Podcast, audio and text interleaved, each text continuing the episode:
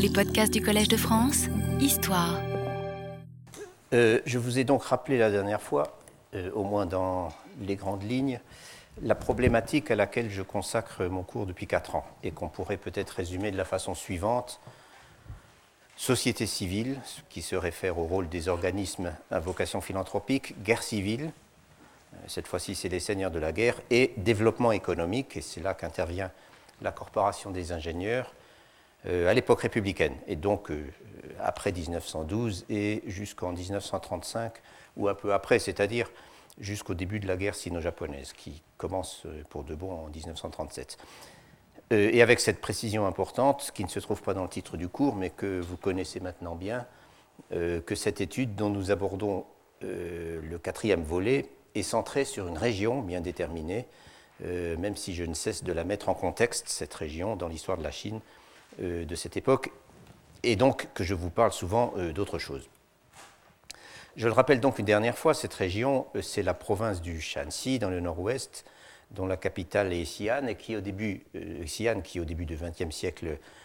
plutôt la, la, province du Shanxi au début du XXe siècle n'est plus depuis longtemps une province centrale, ce qu'elle avait été dans des temps plus anciens. Euh, et à l'intérieur de cet espace, c'est plus précisément la zone centrale, c'est-à-dire la plaine du Guangzhou euh, ou vallée de la Wei, tous ces noms je les ai déjà écrits, euh, et plus particulièrement encore, donc c'est le site d'irrigation du Weibei au nord de Xi'an, dont nous avons vu que depuis l'Antiquité, c'était le cœur économique, ce, site d'irrigation du Guangzhou et donc du Shanxi. Donc voilà, euh, une dernière fois. Et euh, comme on m'a demandé si je pouvais distribuer des cartes, si on m'en demande, je pourrais en effet préparer, disons, un jeu de cartes sur papier qui permettront de se repérer. Et je vous avais euh, aussi précisé la semaine dernière que, après avoir évoqué pendant trois ans les désordres et les violences de toutes sortes qui ont affligé cette région dont je viens de parler, entre la révolution de 1911 et la fin de 1930, euh, et après avoir analysé la situation, pardon, euh, et après avoir analysé la situation de crise économique permanente dans laquelle elle est restée plongée pendant euh, toute cette période, et où elle se trouvait en fait depuis le milieu du XIXe siècle, après avoir parlé de développement négatif en quelque sorte, je m'apprête cette année à traiter du second volet de l'histoire républicaine du Shanxi ou du Guangzhou au sens étroit, c'est-à-dire je m'apprête à parler de la phase de stabilisation politique, économique et sociale euh, qui s'amorce à partir de la reprise en main euh, de toute la région du nord-ouest, en fait, de la Chine, par le gouvernement nationaliste de Nankin, c'est-à-dire le régime du parti Kuomintang de Chiang Kai-shek. Cette reprise en main étant symbolisée, comme je l'avais rappelé, par l'entrée des troupes nationalistes dans Xi'an en octobre 1930, au terme de plusieurs mois de guerre civile. En fait, il ne s'agit pas simplement de stabilisation, mais bien de développement au plein sens du terme, c'est-à-dire non seulement une récupération et un redémarrage euh, suivi d'une croissance de la production, mais encore, et je dirais même surtout, une transformation structurelle euh, de l'économie locale. Il a fallu un certain temps pour que tout cela devienne visible, certes, mais je ne pense pas moins qu'il est légitime de parler d'une révolution dans l'histoire moderne, de cette région et d'une révolution que l'on peut résumer assez bien en parlant euh, tout simplement de modernisation. Voilà donc le thème de cette année et après le, rappel général euh, auquel j'ai procédé la semaine dernière, euh, le moment est venu d'entrer un peu plus dans le vif du sujet.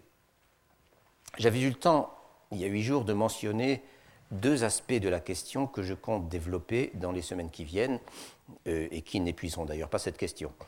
le premier aspect c'est la façon dont les relations entre Chinois et étrangers euh, ont été susceptibles d'influencer le processus de développement euh, dans la, Chine républicaine. Et cela, je commencerai à en parler euh, en examinant plus spécialement le problème au niveau d'une institution qui a été un intervenant important dans ce, dans ce processus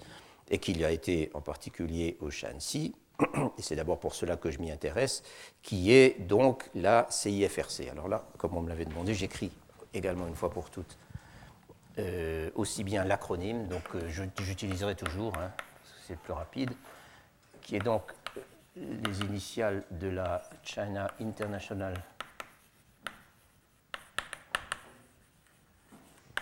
Famine Relief Commission, donc la Commission internationale de secours contre la famine en Chine, dont le nom chinois est, je le mets aussi, euh, parce qu'il est, un, il, est un petit peu différent en fait dans son sens, donc Zhongguo Yang. Alors attendez, le nom complet c'est Hua Yang euh, Yi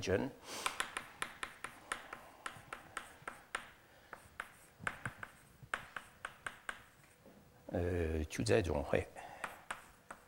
C'est un nom plus explicite, disons. Puisque, euh, pardon, puisqu'il s'agit d'une, le mot est important, d'une association, qu'est-ce que j'écris, euh, générale, donc fédérative, et c'est ça le point important, pour euh, les secours, pour secourir donc les, victimes des désastres. Et l'important, c'est aussi le terme d'abord royant, qui signifie non pas international, mais sino-étranger ce qui n'est pas tout à fait la même chose. Et euh, e c'est donc ce terme dont j'avais beaucoup, que j'avais déjà euh, commenté, qui signifie euh, des secours euh, philanthropiques, tout simplement, ou charitables. Donc voilà les noms, le nom de la, enfin, les différents noms de la CIFRC, une fois pour toutes. Et d'ailleurs en chinois, on l'appelle en général d'une façon un peu raccourcie, en parlant simplement de la Royang Ingenhui. c'est comme ça qu'elle était appelée partout. Euh, donc j'en étais aux questions des relations entre Chinois et étrangers. Enfin, j'annonçais ce, thème. Et pour formuler la question, la question autrement, je dirais peut-être que s'il est constant que l'assistance internationale a joué un rôle important et parfois crucial, et sous les formes les plus diverses, dans l'émergence du secteur moderne de l'économie chinoise, et cela euh, depuis la fin du XIXe siècle, depuis disons euh, après 1860, il reste à examiner de près euh, d'une part, comment elle a été reçue, cette aide internationale, d'autre part, comment elle a opéré, et puis surtout, dans le cas présent, comment les experts, les conseillers, les collaborateurs européens ou américains, ou même occasionnellement japonais, euh, qui intervenaient sur le terrain, au contact direct de leurs, interlocuteurs chinois, euh, interagissaient avec ces derniers ce qu'ils représentaient à leurs yeux, euh, ce qui les liait ou au contraire ce qui les, opposait. C'est donc sur cela que je vais revenir à partir d'aujourd'hui. Euh, mais au préalable, je vous rappelle quand même le second aspect que j'avais annoncé et que j'aborderai après, et qui est d'une nature tout à fait différente. Ce second aspect, c'est euh, l'impact du modèle de développement du Weibei. Donc le Weibei, encore une fois, c'est le, nom du site d'irrigation dont j'ai parlé déjà, dont j'ai souvent beaucoup parlé. Donc l'impact du modèle de développement du Weibei sur le terrain qui nous concerne. Et cela me conduira à examiner les aspects plus proprement techniques et économiques euh, du processus de développement euh, dans cette région, dans la région du Guangzhou, après 1930, c'est-à-dire euh, que je l'examinerai bien au-delà de ce périmètre d'irrigation dont on peut dire malgré tout que d'une certaine manière, tout est parti de là car la réhabilitation du site hydraulique du Weibei, dont j'ai rappelé la semaine dernière qu'elle a été entreprise pratiquement dans les semaines qui ont suivi l'installation de l'administration nationaliste euh, à Xi'an, euh, cette, euh, cette, réhabilitation a eu un impact, considérable, et pas seulement dans la zone directement concernée, c'est-à-dire à, à l'intérieur du périmètre d'irrigation alimenté par le nouveau canal. Et nous avons vu qu'il s'agit d'une zone qui ne représente, après tout, qu'une très petite partie de la plaine du Guangzhou. Donc l'impact s'est fait sentir bien au-delà. Il s'est fait sentir dans toute la région, à la fois par l'effet d'entraînement que la croissance à l'intérieur de la zone irriguée, qui était forte, euh, a exercé sur l'économie du Guangzhou, et aussi parce que cette opération spectaculaire de modernisation euh, au niveau des infrastructures a servi ensuite de modèle de développement et elle a servi de modèle de développement à plusieurs points de vue. D'abord, le modèle même de l'infrastructure, ou plutôt le modèle de l'infrastructure elle-même, a été repris ailleurs. En fin de parcours, c'est-à-dire euh, en fait au début des années 1950, euh, peu après, oui c'est ça, euh, dans les premières, années de la République populaire, le Shanxi, le centre du Shanxi, la région du Guangzhou, n'avait pas moins de huit canaux euh, fonctionnant suivant le principe qui, avait été inauguré avec le canal Jinghui, donc celui dont je parle principalement. C'est-à-dire des canaux qui captaient des cours d'eau en hauteur et irriguaient euh, les plaines en contrebas par des systèmes de, distribution. ce sont ces huit canaux ce qu'on appelle euh, là-bas les huit canaux de bienfaisance, les dessus et où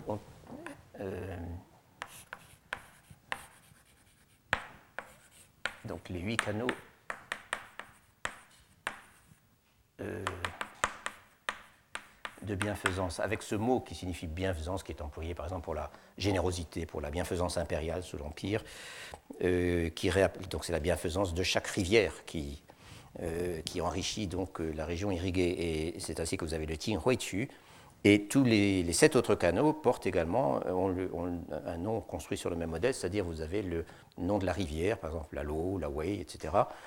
suivi du mot Hui, la bienfaisance, et Pichu, le canal. Donc, cette vision, ce sont ces huit canaux de bienfaisance, et cette vision des huit canaux de bienfaisance, je crois que c'est la moins mauvaise traduction, avait été formulée en fait assez tôt par l'ingénieur Li Zhe, euh, et avant sa mort, qui est survenue en 1938, Li Zhe avait pu mener à bien la réalisation du premier d'entre ces canaux, euh, et il avait pu au moins dessiner des projets euh, pour la suite. Et donc dans les années suivantes, ils ont été peu à peu réalisés. Donc ça c'est une chose. Et ensuite, l'autre chose qui est tout aussi importante, c'est que la mise en service du système d'irrigation alimenté par le canal Tinghui a été l'occasion de moderniser de façon assez drastique la gestion de l'irrigation à l'échelon de la province.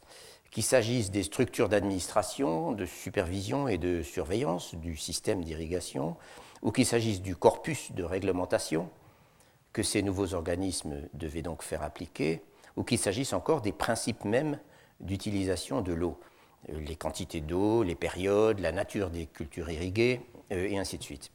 Tout cela donc dans le but de maximiser euh, le rendement et la régularité de l'irrigation.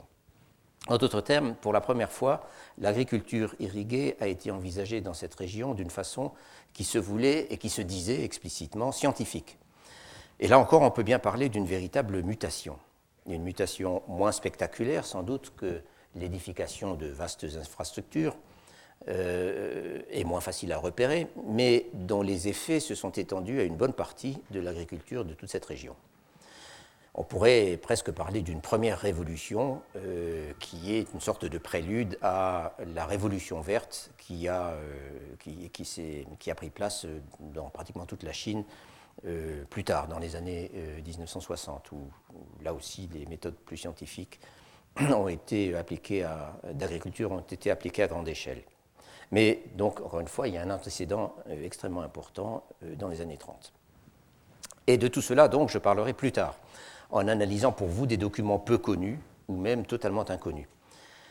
Mais avant de me lancer dans cette étude de modernisation, en quelque sorte, qui me permettra aussi d'examiner de près les rôles respectifs des administrateurs et des technocrates, lorsque ceux-ci arrivent à coopérer dans les mêmes entreprises, comme il avait été impossible de le faire avant 1930, avant cela, donc, je voudrais m'attarder pendant quelque temps sur la coopération, non pas entre administrateurs et technocrates, mais entre Chinois et étrangers. C'est donc la CIFRC, je le disais à l'instant, euh, qui va principalement me servir de cadre pour examiner cette question. Et il y a de bonnes raisons à cela. Il y a de bonnes raisons tout d'abord parce que la CIFRC a joué un rôle extrêmement important au Shanxi, dans, notre province, qui reste notre terrain, jusqu'au milieu des années 1930. Comme j'ai déjà eu l'occasion de l'exposer, la contribution de la CIFRC à la reconstruction du système hydraulique du Weibei a été immense. C'est elle qui a relancé le projet dès septembre 1930 en s'appuyant sur sa notoriété et sur son accès à des moyens financiers extérieurs. Ce sont ces ingénieurs ensuite qui, ont, qui en ont été les concepteurs de ce, de ce, système, même si des versions antérieures du projet euh, avaient été conçues par Li dans les années 1920. Euh, ces ingénieurs, donc les ingénieurs de la CIFRC, euh, en ont été aussi les, exécutants du projet pour la partie la plus difficile et la plus technique du chantier, c'est-à-dire le dispositif de captation de l'eau en, amont du, en amont du canal, de captation donc de l'eau de la rivière Ting. dispositif qui était situé dans une gorge difficile d'accès. J'en avais même montré des, vues, je crois, il y a deux ou trois ans. Euh, qui incluait la construction d'un barrage, de percement d'un tunnel, etc. Et de même, euh, la CIFRC était en charge de la partie la plus difficile à creuser du canal, c'était la partie rocheuse. Et enfin, dernière chose, la CIFRC a assuré en fin de compte l'essentiel du financement de ce projet et elle l'a fait à une hauteur qui en fin de compte s'est révélée, s'est avérée beaucoup plus importante que ce qu'on avait prévu euh, au départ. Il n'est pas, soit dit en passant, inutile de souligner tout cela, car la contribution de la CIFRC, dont c'était le projet phare en matière de travaux publics euh, au début des années 30, euh, et un projet auquel elle assurait une, très grande publicité dans tout le pays, cette contribution donc que les Chinois de l'époque étaient les premiers à reconnaître et à célébrer, cette contribution est aujourd'hui minimisée, voire purement et simplement passée sous silence euh, dans la littérature consacrée en Chine populaire à la construction du canal et en général à la reconstruction économique euh, au Guangzhou, au Shanxi. Et s'il en est ainsi, je suppose que c'est certainement même pour des raisons de fierté nationale ou de préjugés anti-occidental, voire de sentiments anti-impérialistes, et on peut remarquer à cet égard que la CIFRC avait été dénoncée dès le début des années 1930 par le Parti communiste chinois comme étant un agent de l'impérialisme américain. Je dirais même que ce ne peut être que pour de telles raisons qu'on passe sous silence cette contribution euh, en Chine aujourd'hui, euh, avec de rares exceptions. Euh, ça ne peut être que pour de telles raisons, car les sources, en fait, ont toujours été là, à commencer par les écrits de Li lui-même, qui sont parfaitement explicites donc, sur la contribution de la CIFRC et d'autres documents encore de l'époque, et donc ces sources étant là, il suffisait de s'en servir. En fait, Seuls certains travaux récents en Chine, consacrés spécifiquement euh, justement à l'histoire de la CIFRC, rendent compte de façon à peu près exacte, et encore pas toujours, de la façon dont les choses se sont passées, c'est-à-dire euh, de qui a fait quoi. La CIFRC, qui s'était intéressée au Shanxi pratiquement depuis ses débuts, c'est-à-dire depuis 1922, euh, et qui avait à Xi'an un comité provincial composé de personnalités locales en vue, euh, il constituait donc plus que jamais, euh, après 1930, euh, au début des années 1930, il constituait plus que jamais une présence importante.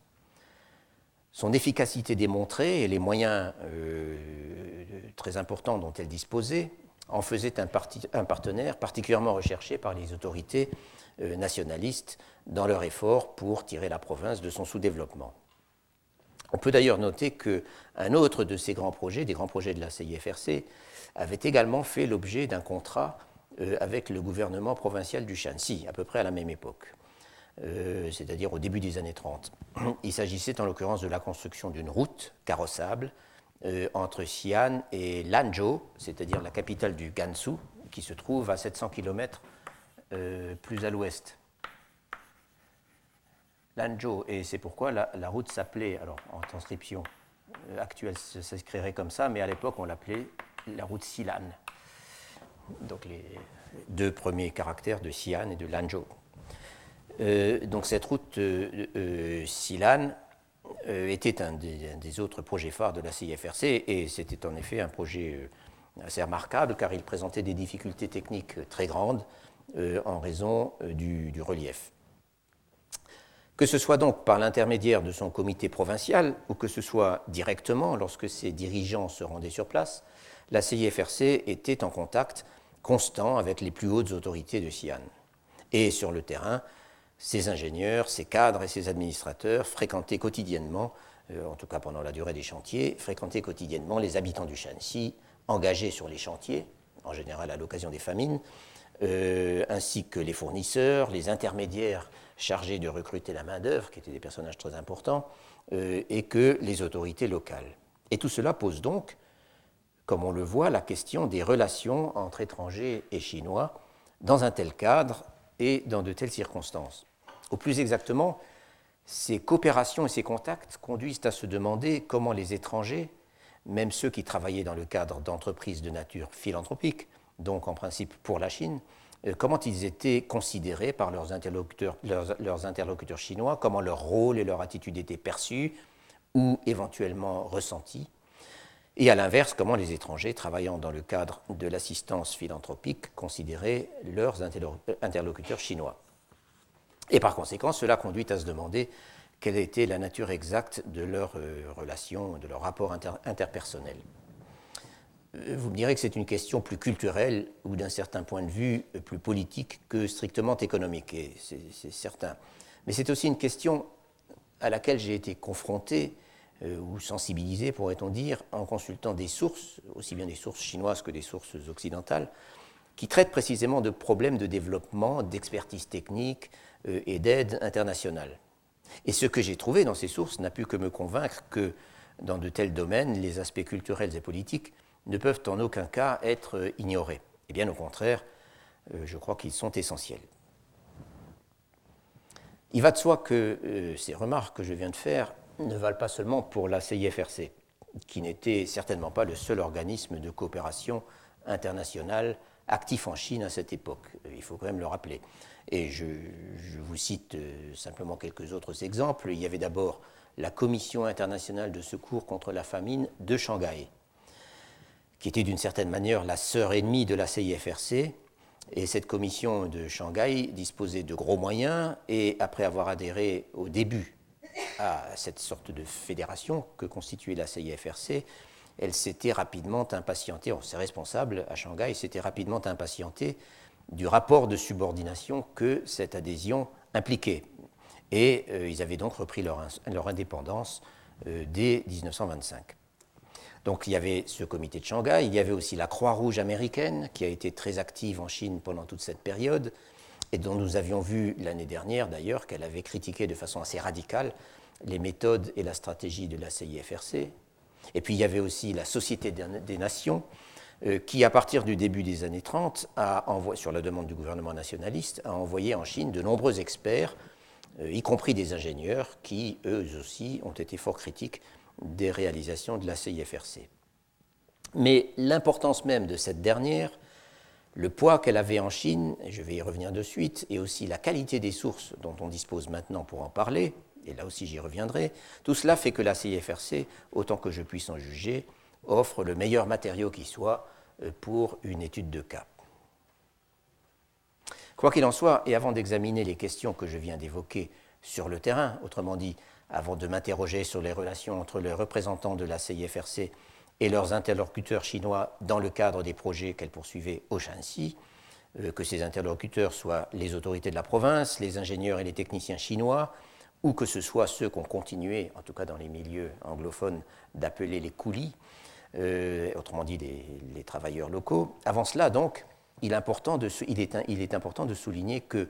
au-delà de son rôle au Shanxi, la CIFRC a été un acteur de tout premier plan dans les efforts pour sortir la Chine du sous-développement et du cycle des désastres naturels, pour l'équiper en infrastructures modernes de transport ou de régulation hydraulique, et pour aider la société rurale à s'organiser elle-même et à sortir de la misère. Et là, il s'agit du programme de coopérative rurale de la CIFRC, euh, sur lequel je redirai un mot rapide le moment venu. Le moment venu. On peut dire sans hésiter, je crois, que s'il est un but que la CIFRC a poursuivi à travers toutes ces entreprises, c'était bien d'engager la Chine, et ceci veut dire d'abord la Chine rurale, d'engager la Chine dans ce que j'ai appelé le cycle vertueux du développement. Elle a cherché le faire, à le faire, et dans une, certaine mesure, elle y a réussi. Elle a cherché à le faire dans ses domaines, dans spécifiques d'intervention. Mais au-delà de ça, je crois qu'on peut ajouter euh, qu'il est hors de doute que pour la plupart de ses dirigeants et de ses cadres euh, chinois, et encore plus peut-être euh, anglo-américains, la visée ultime, par-delà le sauvetage et la modernisation de l'économie, la visée ultime, c'était de contribuer à l'édification d'une société moderne et démocratique euh, en Chine. La CIFRC, comme je l'avais indiqué en son temps, avait été fondée à la fin de 1921 avec l'idée de créer une structure permanente pour lutter contre la famine en Chine en s'attaquant aussi bien euh, à ses causes qu'à ses effets.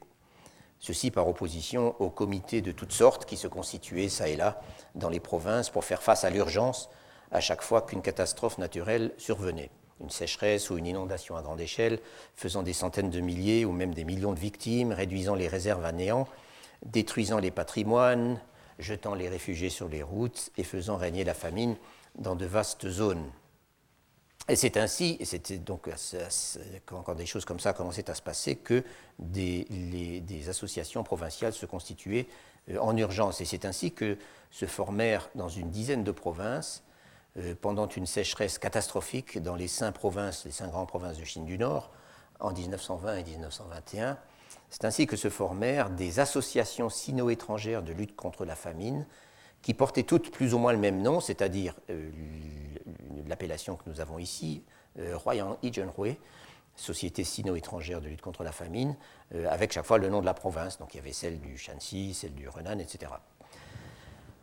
À la suite de plusieurs tentatives de coordination de, ces, tous ces organismes provinciaux, un comité international contre la famine euh, s'était mis en place à Pékin, euh, qui était appelé le Beijing Tongyi c'est-à-dire euh, l'association générale de secours et unifiée de secours international et de Pékin. C'est un peu difficile à traduire élégamment. Une association, donc qu'on appelle en général le, comité de Pékin,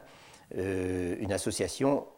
qui, un comité plutôt qui s'efforçait de coordonner les efforts de ces différentes associations et qui se chargeait de canaliser euh, et de répartir aussi bien l'aide étrangère euh, que celle provenant du gouvernement lui-même. Euh, cette dernière provenant en fait d'une surtaxe qui, avait été édictée et acceptée par les pays étrangers, une surtaxe sur les droits de douane. L'idée de mettre en place un organisme, cette fois-ci permanent et unifié, capable d'œuvrer pour prévenir le retour de la famine, cette idée est discutée dès le début de 1921, dans ce cadre, donc dans cette association de Pékin, ce comité de Pékin. Et cette idée donc se réalise dès l'automne de cette même année, 1921, une fois la situation revenue à la normale, euh, et après que le comité international de Pékin euh, a réuni pour en discuter euh, les représentants de six associations provinciales. Apparemment, il y en avait en activité neuf à ce moment-là. Et donc la CIFRC, fruit de ces discussions, est officiellement créée le 16 novembre 1921 lors d'une assemblée générale qui se tenait à Shanghai, mais le siège de la, commission euh, restait à Pékin. Euh, ce qu'il faut dire, c'est que, enfin ce qu'on peut dire d'important, c'est que la CIFRC était une organisation centralisée, dotée d'un comité exécutif, d'un secrétariat général euh, et de bureaux spécialisés, dépendant de cette direction. Et cette direction, dont je redirai un mot, et dont un des principes fondateurs était la parité numérique entre responsables chinois et responsables étrangers, euh, cette direction donc exerçait un contrôle étroit sur les comités provinciaux de la CIFRC. Il y en avait sept euh, au moment de la fondation de la, de la, commission en 1922, mais en 1935, on n'en compte pas moins de 15. Pour rester accrédités auprès de l'organisation mère, ces comités provinciaux devaient se conformer strictement aux règles de fonctionnement euh, qu'elle édictait, lesquelles règles incluaient, là encore, la parité entre responsables chinois et non chinois. Et en outre, euh, l'organisation mère, c'est-à-dire la direction centrale de la CIFRC, contrôlait les fonds des organisations des, comités provinciaux et euh, récupérait la moitié de leurs recettes, c'est-à-dire des donations qui leur étaient faites pour les redistribuer en fonction des actions en cours. En tout cas, tout de suite après sa création, en remplacement du comité unifié de Pékin, dont elle a d'ailleurs hérité des principaux dirigeants, et qui lui a aussi laissé le solde inutilisé de ses fonds de secours, une somme qui se montait quand même à 1 200 000 dollars chinois, ou yuan. Euh, après cela, donc, la CIFRC est devenue, ou dès, cette, dès, cette, fondation, la CIFRC, ou tout de suite après, est devenue la plus grosse organisation non gouvernementale du pays. En fait, jusqu'en 1937, c'est-à-dire pratiquement jusqu'à la fin de son histoire, du moins dans sa forme originale, et avant que l'essentiel de ses fonctions ne soit reprise par le gouvernement nationaliste ou par la Croix-Rouge chinoise, donc jusqu'en 1937, la CIFRC était l'organisation à but non lucratif, ou euh, philanthropique donc, euh, qui disposait des ressources les plus importantes en Chine. Par exemple, à en croire un bilan euh, dressé en 1930, euh, pendant la décennie précédente, c'est-à-dire depuis sa fondation, la CIFRC avait dispensé en fonds de secours un total de presque 33 millions de dollars chinois, dont un peu plus de, c'est intéressant, la proportion est intéressante, un peu plus de 31% étaient d'origine gouvernementale, presque 39% provenaient de contributions chinoises et euh, un peu moins de 30% provenaient de contributions étrangères. Et dans son rapport euh, pour l'année 1936, la CIFRC affirme avoir reçu depuis sa fondation pas moins de 50 millions de yuan en contribution. Et on peut ajouter que ces revenus étaient non seulement importants, et pour vous donner quand même un ordre de grandeur, euh, euh, je dirais que l'opération, je rappellerai que l'opération du Weibei, qui, a été un des plus gros chantiers de la CIFRC, lui avait coûté à peu près un million de, million de dollars chinois, de yuan. Donc euh, ces fonds étaient non seulement importants, mais ces revenus étaient non seulement importants, mais ils, étaient également relativement stables car la CIFRC, encourageait ses pourvoyeurs de fonds à lui verser des contributions annuelles euh, plutôt que d'avoir à lancer des appels à contributions désespérées euh, lorsque la situation devenait réellement grave, comme ça s'était toujours passé dans l'histoire de la philanthropie chinoise euh, depuis cette histoire que j'ai retracée l'année dernière. Mais il n'y avait pas que sa santé financière, qu'il ne s'agit d'ailleurs pas non plus d'exagérer, il y avait parfois des problèmes d'argent. La réputation de la, CIFRC reposait aussi sur la qualité et la rigueur de sa gestion, sur son expérience du terrain et bien sûr sur son accès privilégié aux ressources autant politiques que financières de l'étranger, sur son carnet d'adresses, pourrait-on dire. Jusqu'au début des années 1930, en fait, c'est-à-dire avant que le gouvernement nationaliste ne tente sérieusement de reprendre les choses en main, Jusqu'au début des années 30, les autorités se reposaient presque entièrement sur la CIFRC pour les grands travaux d'infrastructure lancés à la faveur, si je puis dire, des famines, euh, donc en recourant à la méthode de secours en échange de travail, c'est-à-dire cette Gongzhen, ou Igongda, euh, également une, euh, une expression que j'ai souvent citée, qui remonte à l'époque impériale, donc des secours en échange de travail, qu'on appelait euh, en, abrégé simplement Gongzhen, des secours travail.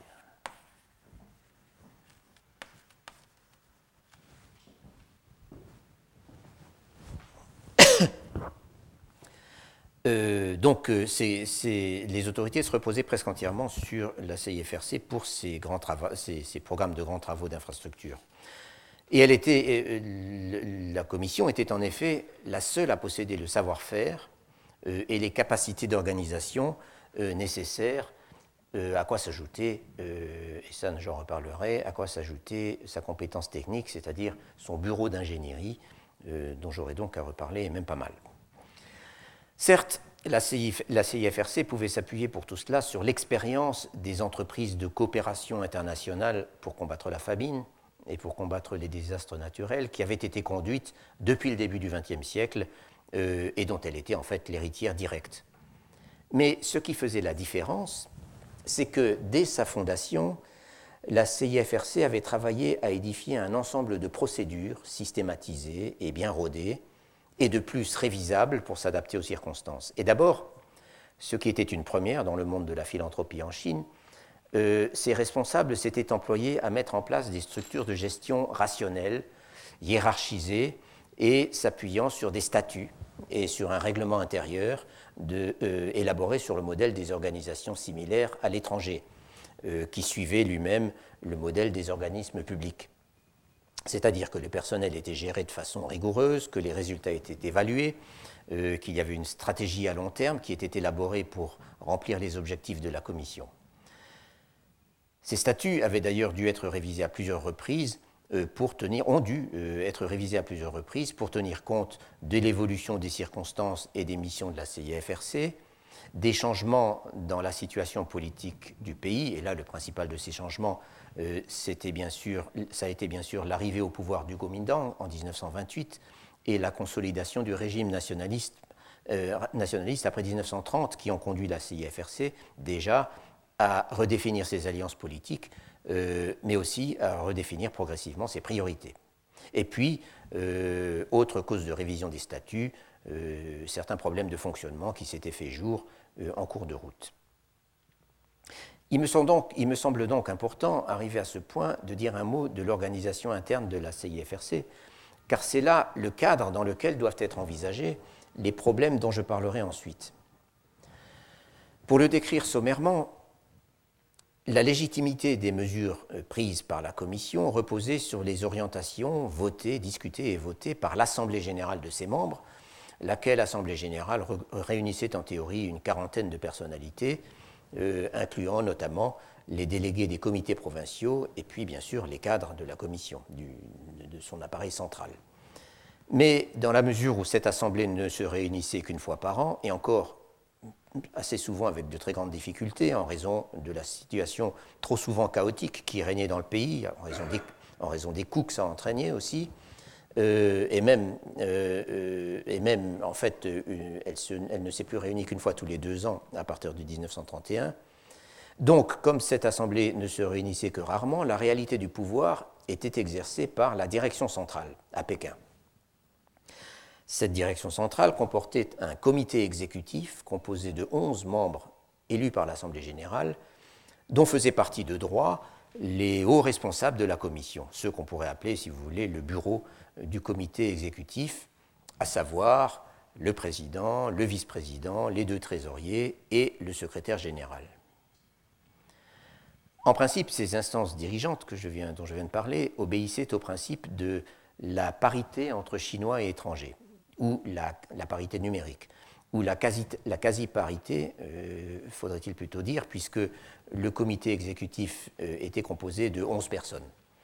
Il y a donc eu 5 Chinois et 6 Occidentaux jusqu'en 1928, et après 1928, c'est l'inverse euh, qui a prévalu. Le changement s'expliquant en fait par le fait que le poste de secrétaire général de la CIFRC, dont le titulaire appartenait de droit au comité, a été occupé par des Américains jusqu'en 1928 euh, et par un Chinois après cette date. En vertu d'une règle non écrite, le président de la CIFRC était toujours un Chinois, le vice-président était toujours un Occidental. Et il y avait un trésorier chinois et un trésorier occidental. Quant à l'origine nationale du secrétaire, général, elle n'était pas, spécifiée, il n'y avait pas de tradition, mais comme nous venons de le voir, il s'est agi d'un Chinois euh, à partir de 1928. Et du reste, euh, le personnage en question, sur lequel je vais bientôt revenir, euh, assumait pour une large part la réalité de ses fonctions dès les origines de, la CIFRC en qualité de secrétaire général adjoint. Ce comité exécutif se réunissait en, principe une fois par mois, et même deux fois par mois à partir de 1929. C'était, disons, l'instance décisionnelle de la CIFRC. C'est là qu'étaient discutés les problèmes auxquels elle était confrontée, c'est là qu'étaient arrêtés ses choix stratégiques, et toutes les décisions étaient soumises au vote, chaque membre disposant d'une voix et d'une seule.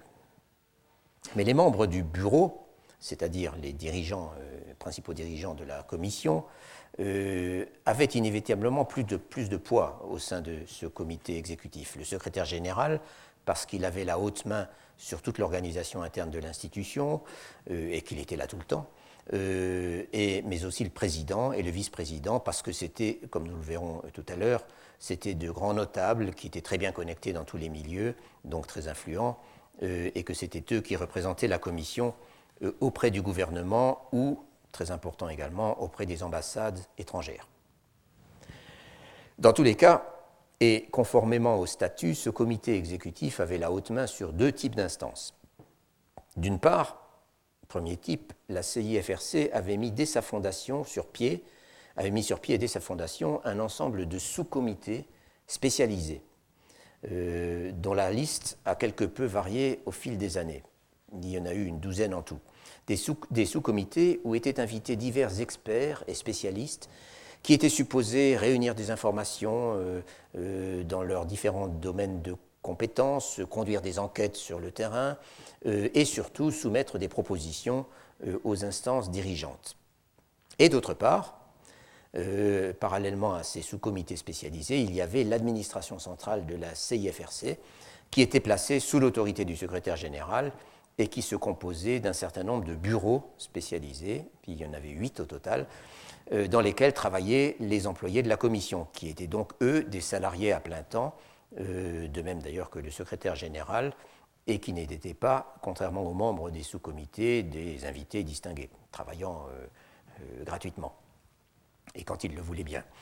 là encore, donc, euh, et là encore, aussi bien dans les, comités les sous-comités spécialisés que dans l'administration centrale et dans ses bureaux, on faisait collaborer les Chinois et les étrangers, en, principe de façon plus ou moins paritaire.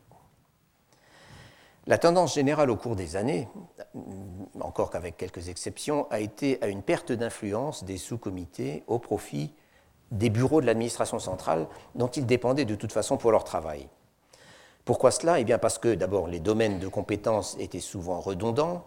et, aussi parce que dans beaucoup de cas, euh, les sous-comités se sont révélés peu efficaces et peu utiles.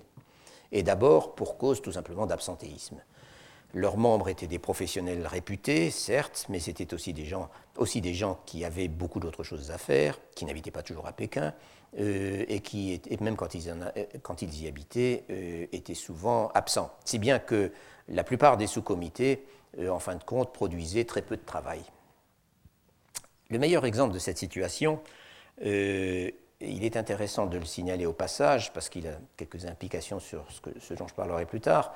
Le meilleur exemple de cette situation concernait l'une des activités phares de la CIFRC, puisqu'il s'agissait de l'ingénierie civile et des travaux publics.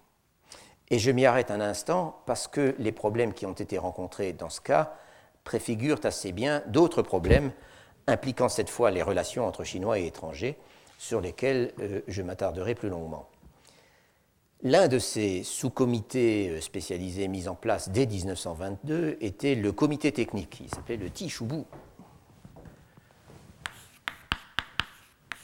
Donc euh, Tichou, c'est le technique.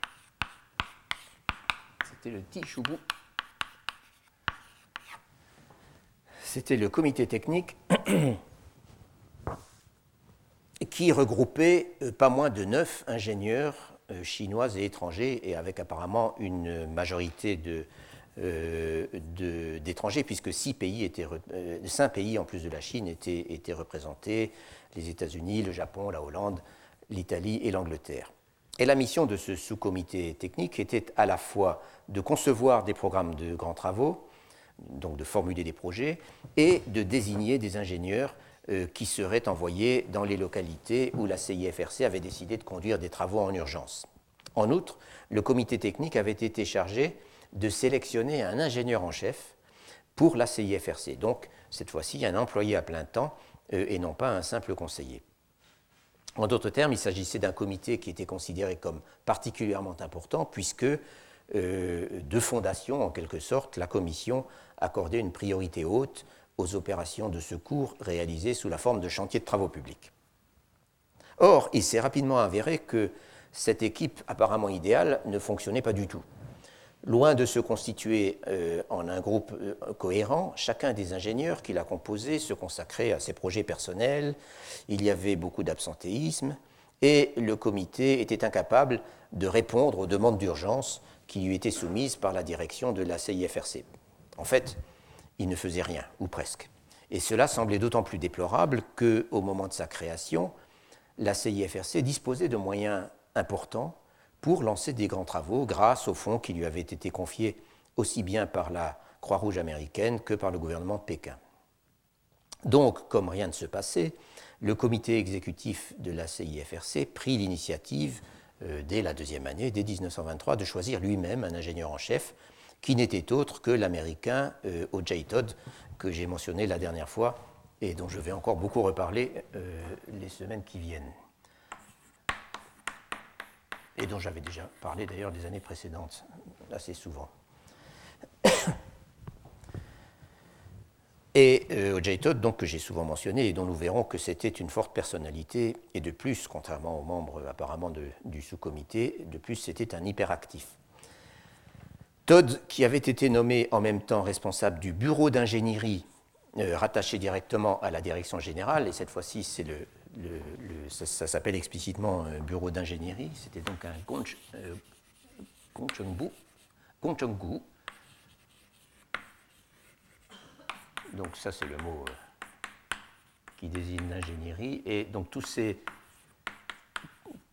tous ces, bureaux spécialisés dépendant de la direction centrale étaient des coups, un mot qui signifie branche, euh, membre. Euh, donc voilà, donc, euh, donc Todd était responsable de ce nouveau bureau d'ingénierie. Et profitant de ses fonctions, il s'est empressé euh, ces fonctions qui étaient placées beaucoup plus près de l'exécutif de la CIFRC, il s'est empressé de récupérer toutes les missions du comité technique, euh, à un tel point que les comités provinciaux de la CIFRC, quand ils avaient des besoins euh, dans ce domaine, ne s'adressaient plus qu'à lui pour leurs expertises ou pour leurs chantiers.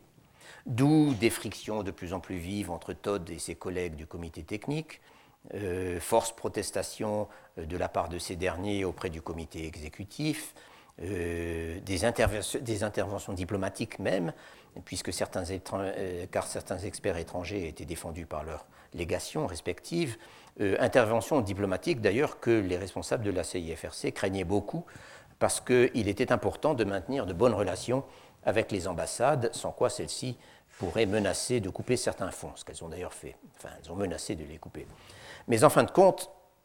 l'inaction et par conséquent l'inutilité du comité technique, du sous-comité technique, se sont révélées telles que les dirigeants de la CIFRC, qui parlaient à présent euh, de sabotage, se sont résignés à le dissoudre euh, au début de 1925. Et ces missions ont été confiées à l'ingénieur en chef, Todd, qui de toute façon les avait déjà détournées à son profit. Je cite cet épisode parce que, d'une part, il illustre la façon dont la machine administrative de la CIFRC, c'est-à-dire son secrétaire général et les bureaux qui dépendaient de lui, a progressivement repris, c'en est un exemple, disons, a progressivement repris sous son contrôle des fonctions qui avaient été dévolues à des sous-comités beaucoup plus ouverts sur l'extérieur. Et d'autre part, je cite cet épisode parce que le conflit entre Todd et ses collègues du comité technique, du sous-comité technique, n'est qu'un exemple parmi d'autres de l'art qu'il avait de se faire des ennemis euh, ce dont je vais avoir à reparler. Pour revenir à l'administration centrale de la CIFRC, dont dépendaient donc les sous-comités et les bureaux spécialisés, je dirais pour me résumer qu'elle incarnait le pouvoir exécutif au sein de la commission. Elle était en permanence aux manettes et d'une certaine manière le secrétaire général, qui pendant de longues années a en outre cumulé cette fonction avec celle de secrétaire du bureau exécutif, donc il était joué sur les deux tableaux, euh, pendant que le secrétaire général était le personnage clé de toute l'organisation. En tout cas, c'est lui qui exerçait la plus grande influence sur la marche quotidienne des affaires et même au-delà du quotidien, euh, il avait une très grande influence sur les orientations stratégiques de la Commission. Et on peut encore ajouter qu'en su du fait qu'il exerçait une autorité directe sur les bureaux où était accomplie la réalité du travail, qu'il connaissait donc tous les dossiers, c'était aussi lui qui faisait la liaison avec les comités provinciaux par où passait une bonne partie des activités de la CIFRC sur le terrain et qui contrôlait leurs activités. Quoi qu'il en soit, et c'est lui aussi qui contrôlait leurs activités. Quoi qu'il en soit, comme nous venons de le voir, le bureau dont l'ingénieur Todd était responsable dépendait justement hiérarchiquement du secrétaire général, euh, ce qui, quelques années plus tard, n'a pu qu'envenimer le conflit euh, dont je reparlerai tout à l'heure. Pour en revenir maintenant au sujet proprement dit, ce qui me concerne ici est que, en tant qu'organisation internationale, ou plus exactement encore une fois sino-étrangère, comme l'exprime son nom chinois, la CIFRC faisait par définition collaborer des Chinois, d'une part, des Européens et des Américains, d'autre part, les uns et les autres étant, comme nous venons de le voir, en nombre à peu près égal au sein de ces instances dirigeantes. L'auteur de la meilleure étude récente sur la CIFRC note au passage, après avoir parlé de la composition du comité exécutif, il note qu'il est assez remarquable qu'en dépit de cette forte influence internationale au sein de son personnel dirigeant et dans ses principes de fonctionnement, la CIFRC, il est assez remarquable qu'elle ait réussi à se développer et à prospérer malgré le nationalisme intense qui régnait en Chine dans les années 1920 et aussi bien, pourrait-on ajouter, dans les années 30. Euh, nationalisme qui, dans les larges milieux, était la cause d'une profonde hostilité envers les étrangers, euh, soupçonnés de servir la cause de l'impérialisme, même lorsqu'ils manifestaient l'attitude la plus dévouée et la plus altruiste. Cela étant, si à la CIFRC la coopération au sein de la direction était harmonieuse en surface, en y regardant de plus près, on s'aperçoit qu'elle ne l'était pas toujours dans la réalité. Et cela soulève beaucoup de questions intéressantes. Le problème, euh, en l'occurrence, est qu'il n'est pas très facile justement d'y regarder de plus près. Et là, avant de vous livrer un certain nombre d'éléments, je crois nécessaire de faire une petite digression sur le problème des sources. Tant il est vrai que si l'on ne sait pas exactement sur quoi l'on s'appuie, si l'on ne se livre pas à une évaluation, critique des sources et d'un inventaire aussi large de sources que possible, euh, le risque est grand de se lancer dans des considérations hasardeuses et de formuler des conclusions hâtives, ce que n'ont pas manqué de faire beaucoup d'auteurs sur ce sujet particulier. Déjà, lorsque j'avais évoqué il y a un an le développement de ce que j'appelle la philanthropie moderne en Chine,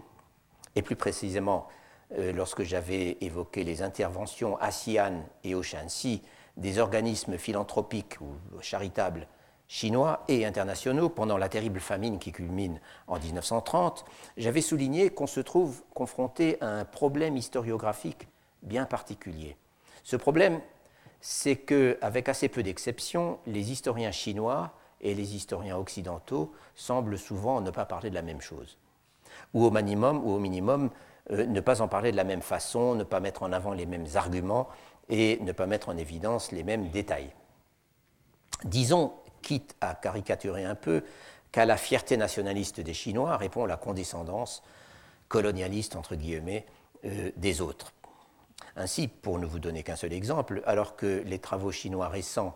présentent l'histoire de la Croix-Rouge chinoise, dont j'avais beaucoup parlé, comme une success story, comme l'histoire d'un succès, d'une réussite, les historiens occidentaux, quand ils voulaient bien en parler, ont longtemps préféré souligner ses insuffisances et ses échecs. Et en cela, ils ne faisaient que refléter, sans nécessairement en être conscients, l'hostilité, pour ne pas dire le mépris, des représentants de la Croix-Rouge américaine en Chine, dont les publications et les archives euh, constituaient euh, leur principale source. Seulement, même lorsqu'on en a le désir, il n'est pas toujours facile de recoller les morceaux, si je puis dire, et de restituer une image plus nuancée et plus réaliste en tenant compte de la façon dont les sensibilités informent ou déforment les discours. Or, il se trouve que nous disposons maintenant d'assez bons moyens pour le faire en ce qui concerne justement la CIFRC. J'ai déjà beaucoup parlé de la CIFRC ces années passées, ou plutôt je l'ai souvent mentionné, mais sans jamais entrer vraiment dans le détail. Lorsque j'ai commencé, euh, comme je viens de le faire euh, déjà aujourd'hui, lorsque j'ai commencé à m'y intéresser, disons il y a 8 ou 9 ans, euh, il n'y avait à vrai dire pas grand-chose, si je puis dire, sur le marché pour s'informer. On ne disposait alors que de la petite monographie d'Andrew Nathan, qui est un professeur de l'Université Columbia, qui était encore, étudiant, je crois, à l'époque, qui est une histoire de la CIFRC, enfin un petit, une brochure, disons, enfin un petit ouvrage, euh, publié en 1965. Euh, on disposait que de ça, et ainsi que d'une étude, il y avait aussi une étude japonaise qui avait été publiée en 1982, mais que je n'ai découvert qu'assez récemment. Et en l'occurrence, il s'agit d'une étude euh, qui se concentre sur un programme particulier de la CIFRC, la promotion du crédit rural, qui se trouve ne pas être le programme auquel je m'intéresse plus spécialement, c'est-à-dire les travaux publics. Mais en plus de ça, j'étais aussi allé euh, consulter la littérature officielle de la CIFRC, c'est-à-dire ces rapports annuels qui étaient publiés en anglais et en chinois et qui sont la principale source en fait de l'ouvrage de, Nathan. Et cette littérature permet incontestablement d'enrichir le tableau et même assez considérablement. Et plus tard, j'ai eu la possibilité de consulter les archives personnelles de l'ingénieur Todd qui sont conservées euh, à l'université Stanford. Et là, j'ai non seulement trouvé une montagne d'informations passionnantes et totalement inédites sur le sujet qui m'intéressait immédiatement, c'est-à-dire le projet d'irrigation du Weibei, mais encore j'ai pris conscience de ce que la CIFRC n'était pas toujours la réunion d'idéalistes passionnément dévoués au sauvetage de la Chine que suggère sa littérature officielle. Ou plutôt, j'ai réalisé que si ces dirigeants, sinon toujours les exécutants, étaient incontestablement idéalistes et dévoués, ils ne s'entendaient pas toujours entre eux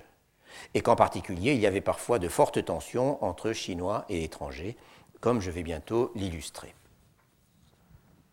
Pour l'historien, ce genre de découverte, qui est inséparable du travail en archives, ce genre de découverte sert souvent de révélateur. C'est comme si on passait dans un nouveau monde plus vrai, euh, avec ses conflits et ses petitesses, ses ratages ou simplement ses ambiguïtés.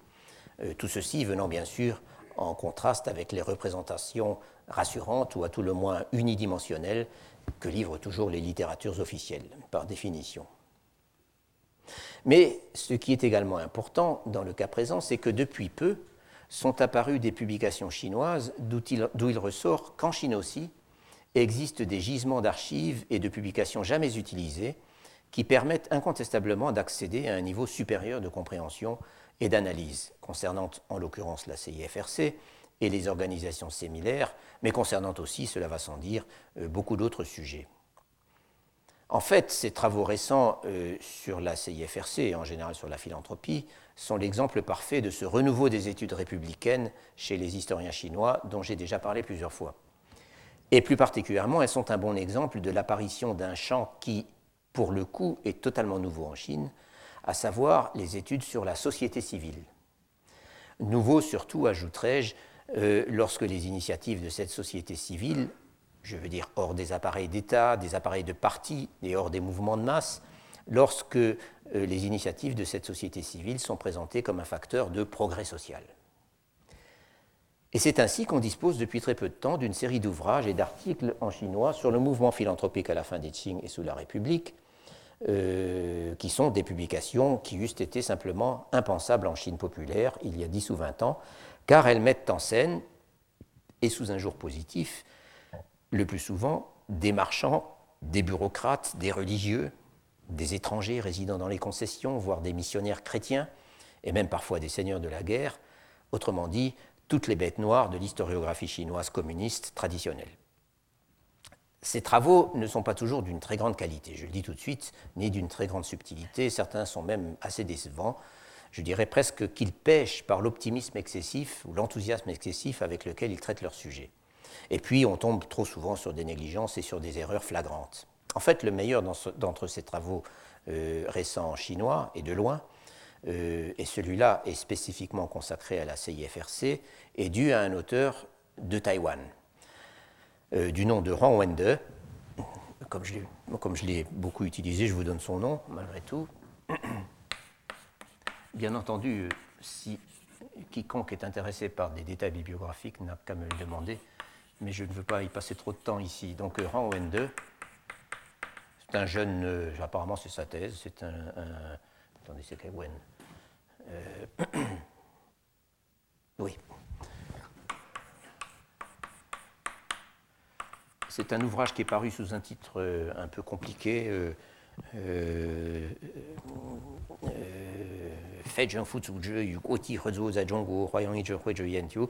euh, dont je vous dispense l'écriture, mais que je vous traduis. En gros, ça signifie organisation non gouvernementale et coopération internationale en Chine, recherche sur la CIFRC. Donc cet ouvrage de Huang Wende est euh, euh, dirais-je, un peu plus sophistiqué dans ses interprétations et un peu plus précis dans ses descriptions que les travaux de ses collègues de Chine continentale, dont il connaît d'ailleurs toutes les sources. Et contrairement à eux, il est allé consulter euh, plusieurs fonds d'archives occidentaux, comme les fameux fonds du Foreign Office à Londres, qui ont été longtemps une des bases de la sinologie moderne. mais bon ou moins bon, il n'en reste pas moins que tous ces ouvrages récents enrichissent considérablement le tableau, ne serait-ce que par la quantité d'archives et de publications rares qu'il cite. J'entends de publications plus ou moins inaccessibles hors de Chine, euh, et même souvent euh, assez difficiles d'accès en Chine même. Je, n'en donnerai qu'un seul exemple, mais qui me semble typique.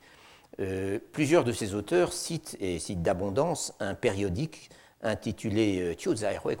Huikan, donc le, collection, collection de, publications euh, sur les, secours contre les victimes des calamités, donc Tiozai Huekan, un périodique qui, est paru euh, de, de 1923 à 1937, euh, au minimum quatre fois par an, et qui était apparemment, donc quelque chose de tout à fait important, et qui était apparemment le bulletin d'information officiel de la Commission. C'est ce qu'indique d'ailleurs son sous-titre en anglais. Donc, une publication de, première importance. Or, non seulement je n'en avais jamais entendu parler avant de lire ces, travaux, euh, mais euh, d'après mes sondages dans les catalogues en ligne, il n'existe qu'un seul endroit où l'on puisse mettre la main sur cette collection, et c'est la bibliothèque de Pékin, euh, devenue aujourd'hui bibliothèque nationale. alors que, par contraste, les rapports annuels de la CIFRC, qui, bien que fort riches en informations, comme je le disais tout à l'heure, étaient certainement moins détaillés. Euh, ces rapports annuels sont assez faciles à trouver, euh, en tout cas dans les bibliothèques euh, américaines. Mais ces choses étant dites, je reviens au point où j'en étais avant de m'autoriser cette digression sur les sources et sur les travaux récents, c'est-à-dire aux tensions entre Chinois et étrangers que l'on perçoit occasionnellement au sein de la CIFRC et auxquelles il arrivait d'éclater, rarement, mais ça arrivait d'éclater au grand jour. Comme nous l'avons vu tout à l'heure, l'idée de départ était de maintenir une coopération harmonieuse entre les uns et les autres, les Chinois et les étrangers. Et tout d'abord, en préservant plus ou moins l'équilibre numérique euh, au sein des instances dirigeantes. Mais de façon tout aussi importante, et sans doute plus, il s'agissait de coopter des notables chinois suffisamment occidentalisés pour qu'ils parlent à peu près le même langage que leurs partenaires. Et d'abord au niveau simplement linguistique. Il fallait des Chinois qui parlent couramment l'anglais, puisque parmi leurs collègues étrangers, ceux qui étaient capables de fonctionner en chinois étaient l'exception. Il est probable qu'on les rencontrait surtout chez les missionnaires euh, qui ont été assurément très actifs dans toutes les entreprises philanthropiques en Chine, y compris la CIFRC. Mais cette communauté de langage doit aussi s'entendre dans un sens plus général, ou si vous préférez, plus culturel. Les Chinois qui pouvaient figurer avec autorité dans des réunions internationales ou dans des instances de coopération sino-étrangère, comme la CIFRC, étaient nécessairement des Chinois qui avaient étudié dans les écoles des missions en Chine et plus tard dans les grandes universités étrangères, où ils avaient souvent passé de longues années, des Chinois qui étaient chrétiens, protestants la plupart du temps, euh, appartenant à l'une ou l'autre dénomination américaine ou anglaise, euh, ou au moins familiers d'institutions chrétiennes comme le célèbre YMCA, donc l'association des jeunes gens chrétiens. Enfin, le sigle, en tout cas, est, connu de tout le monde. Euh, lequel le YMCA avait une très forte présence en Chine et était une pépinière d'activistes euh, d'activistes dans le mouvement philanthropique. Et d'une manière générale, il fallait des notables chinois qui savaient comment parler et se comporter dans les milieux occidentaux de Chine. Bref, des gens dont dans les Occidentaux aimaient à penser qu'ils leur ressemblaient, ou qu'ils n'avaient qu'un désir, c'était de leur ressembler le plus possible. Et de ce point de vue, force est d'admettre que les dirigeants de la CIFRC, ceux, qui l'ont présidé, ceux qui ont siégé au comité exécutif, exécutif et ses principaux compagnons de route aussi, que ces gens-là correspondaient idéalement au profil que je viens d'esquisser. Il serait beaucoup trop long de les énumérer tous, ou même les principaux d'entre eux, mais il suffira d'indiquer que, outre qu'ils parlaient parfaitement anglais, étaient chrétiens, avaient longtemps, pratiquement tous je crois, avaient longuement séjourné à l'étranger, tous, et étaient familiers du monde de la philanthropie en Chine, c'étaient tous des professionnels très connectés, très introduits dans les allées du pouvoir, euh, certains avaient eu d'ailleurs des carrières officielles ou continuaient d'avoir des carrières officielles. Il y avait parmi eux beaucoup d'universitaires de haut rang, également quelques religieux chinois, protestants bien sûr, des juristes, euh, quelques représentants de la finance shanghaïenne et pas mal de membres du Rotary Club. Et un nombre significatif d'entre eux avaient servi dans la diplomatie où, ils servaient encore, ce qui d'ailleurs n'était pas toujours compatible avec l'accomplissement de leur, euh, de leur fonction à la CIFRC. J'en donnerai qu'un seul exemple, qui est quelqu'un de très connu, c'était le diplomate euh, Ian Huiting, plus connu, disons, dans la littérature. Euh,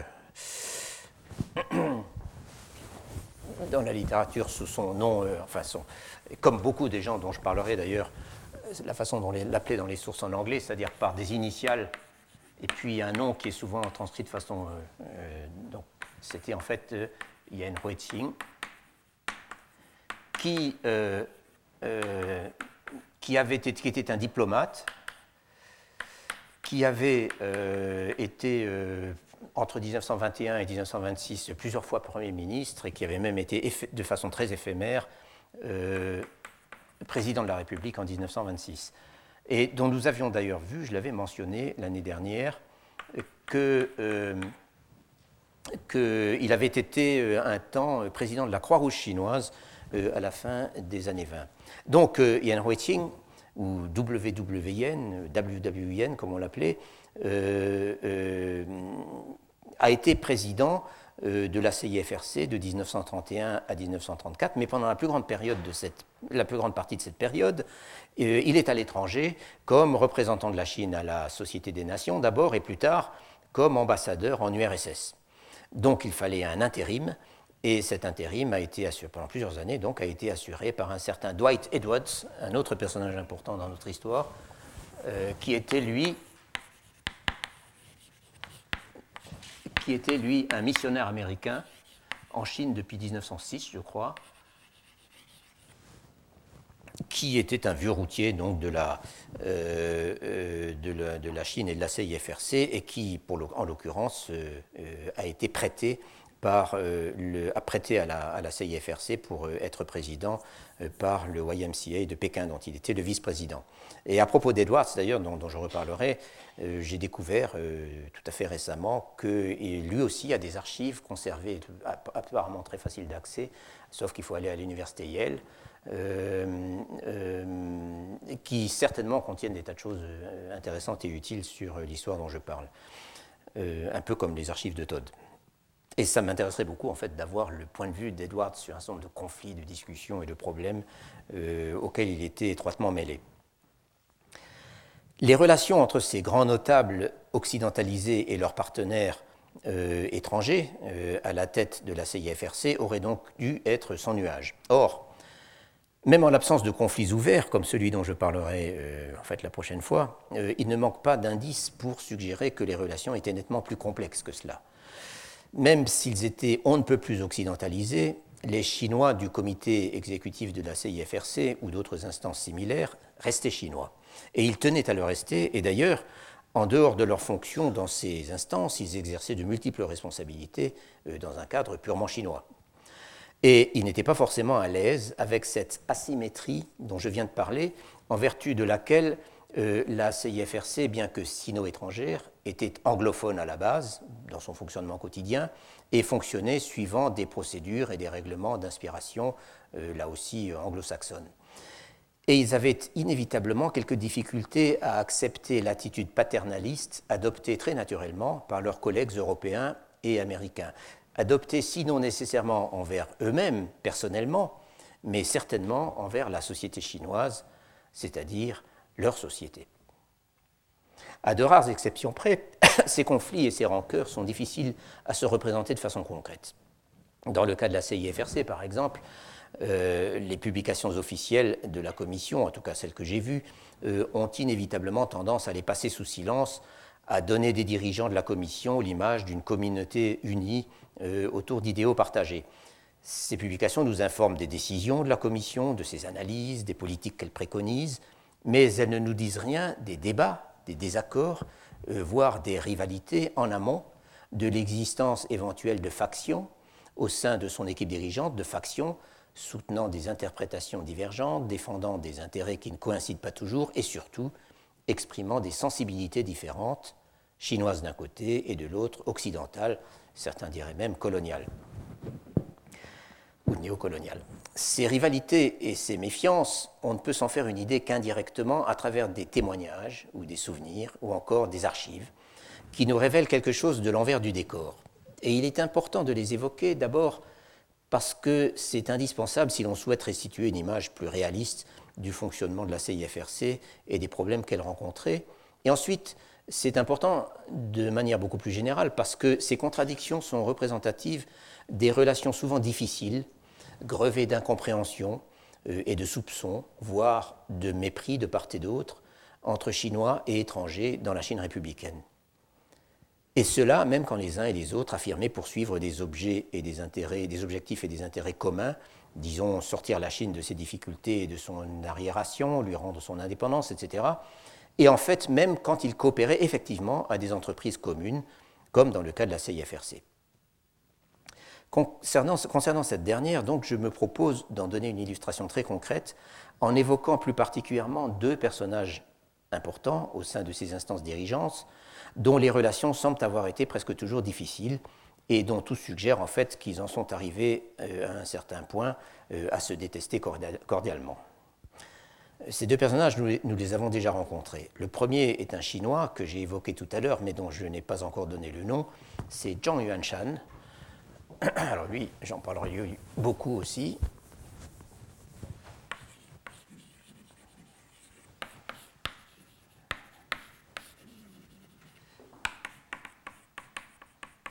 Zhang Yuan.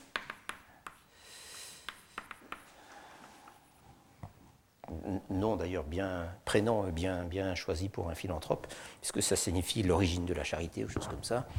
Euh, oui, qui, était, qui est connu en fait dans les sources euh, anglaises, sous encore une fois, sous son. écrit comme ça, YE. Et on l'appelait, entre, eux, quand ils discutaient, ils l'appelaient YS. tous les Chinois de, ces générations euh, fonctionnaient comme ça. Donc, Zhang Yuanshan, qui a été euh, secrétaire général en titre de la CIFRC à partir de 1928, euh, mais en fait, il en était un des fondateurs, il en avait été un des fondateurs, avec justement Dwight Edwards, que j'ai mentionné tout à l'heure, avec qui il avait déjà collaboré pendant la famine de 1920, 1921. Euh, Et euh, donc Zhang Yuanshan exerçait à la CIFRC depuis le début une influence considérable. C'est lui, par exemple, qui avait acquis le siège de la commission à Pékin en 1922, son siège social, et c'est lui surtout qui avait mis au point les statuts et les règles de fonctionnement euh, de, l'organisation. Et pendant près de 15 ans, on peut bien dire qu'il a été l'âme de la direction centrale l'homme qui savait tout, qui faisait tout et qui contrôlait tout. Et le second personnage, eh bien, c'est l'ingénieur Todd, euh, dont nous avons vu qu'il avait été engagé comme ingénieur en chef de la commission en 1923 et que ses premières années en fonction n'avaient pas été sans créer des remous. Or, des remous, il va y en avoir encore beaucoup jusqu'au départ de Todd en 1935, euh, consécutif à la suppression de son poste. Et donc, je montrerai la prochaine fois comment l'affrontement de deux personnalités antithétiques portait aussi sur des questions de stratégie, et encore plus sur des questions d'attitude de la part de Todd, surtout, en tout cas c'est là que c'est le plus clair, euh, de Todd dont l'indéniable arrogance était assez typique de la façon dont les cadres étrangers en Chine se comportaient avec leurs, interlocuteurs, euh, chinois. Je vous remercie. Retrouvez tous les podcasts du Collège de France sur www.collège-de-france.fr.